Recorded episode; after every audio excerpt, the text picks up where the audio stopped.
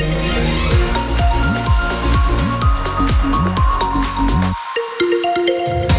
8h, la couleur du ciel ne sera pas la même que ces derniers jours. Le gris remplace le bleu.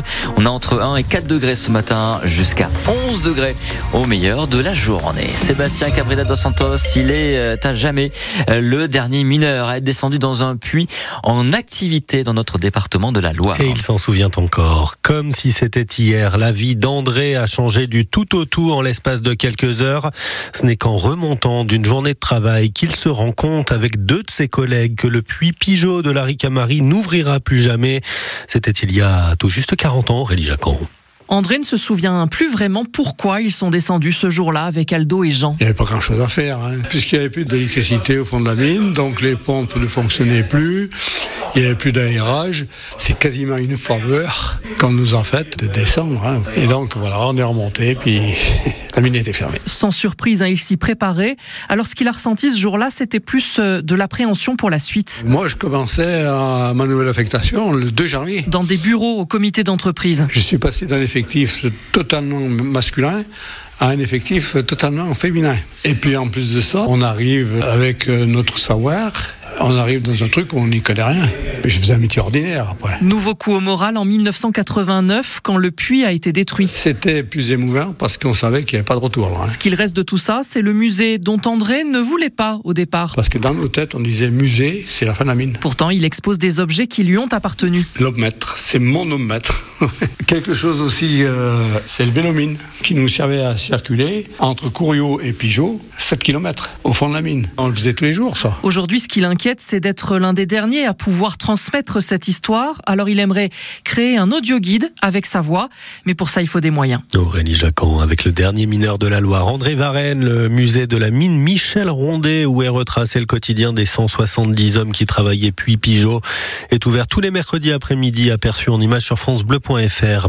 L'intersyndicale de Casino maintient la pression. Elle demande une rencontre dans les plus brefs délais aux dirigeants d'Auchan et d'Intermarché. Officiellement seul sur les rangs pour acheter plus de 300 super et hypermarchés de la marque stéphanoise.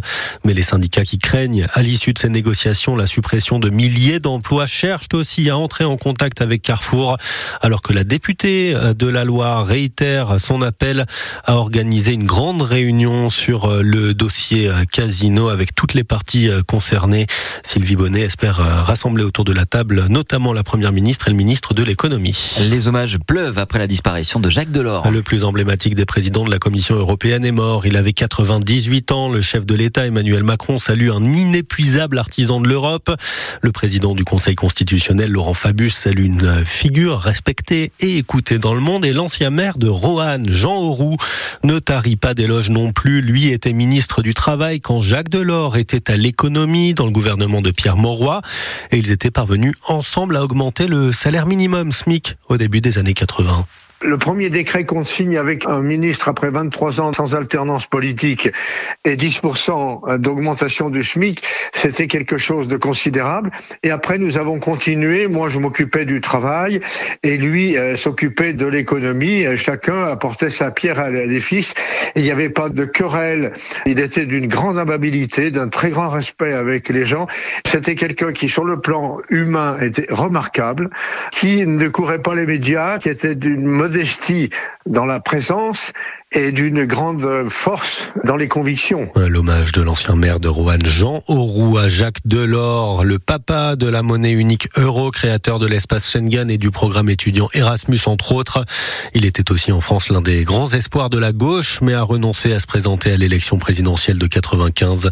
On y revient dans le prochain journal à 8h30 et sur francebleu.fr. Le premier syndicat de médecins généralistes dénonce une violence administrative après la condamnation de six praticiens par la caisse primaire d'assurance maladie. On reproche à ces professionnels de la grande région Occitanie d'avoir trop prescrit d'arrêt de travail au cours des derniers mois.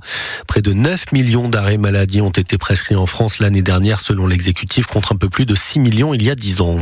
L'Internet à très haut débit est plus difficilement accessible en ville qu'à la campagne. On aurait pu croire l'inverse, mais c'est bien dans les grandes agglomérations comme Saint-Etienne ou Roanne que le raccordement à la fibre est un casse-tête. Ça prend du temps de replanter des poteaux, de rouvrir des fouilles pour repasser des câbles. Se le délégué régional d'Orange, Bernard Pellier-Cuit, appelle ses clients les plus pressés à patienter dans les meilleures conditions possibles.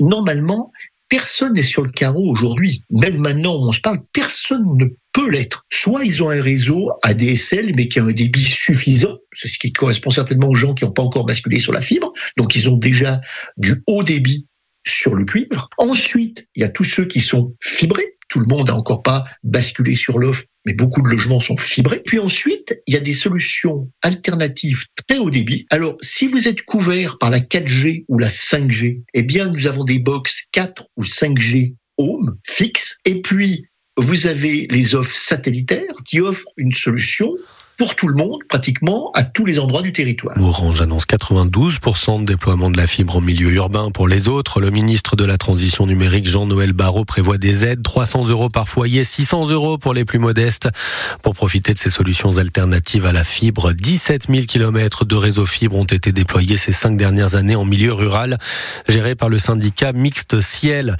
Ça donne envie de s'essayer au Quintet Plus. Tiens, un habitant de Riorge a décroché le gros lot le jour de Noël, un peu plus de 200 44 000 euros dans la poche directement. Il s'agit du deuxième grand gagnant de l'année dans la Loire. Plus d'un demi-million d'euros avaient déjà été décrochés à Montron-les-Bains au mois de janvier. L'AS Saint-Etienne amputé, mais pour la bonne cause, d'une partie de son effectif. Après la sélection de Karim Sissé avec la Guinée, c'est notre défenseur Dylan Batoubinsika qui a été choisi pour participer à la Coupe d'Afrique des Nations avec la République démocratique du Congo. Il manquera au moins la réception de Laval au retour de la trêve dans le chaudron. Certainement aussi le déplacement à Pau. Puis ça dépendra des résultats de la RDC. La Cannes se termine le 11 février. Et puis la Chorale s'incline à Dijon 99-82 pour le compte de la 18e journée de Becklit Elite.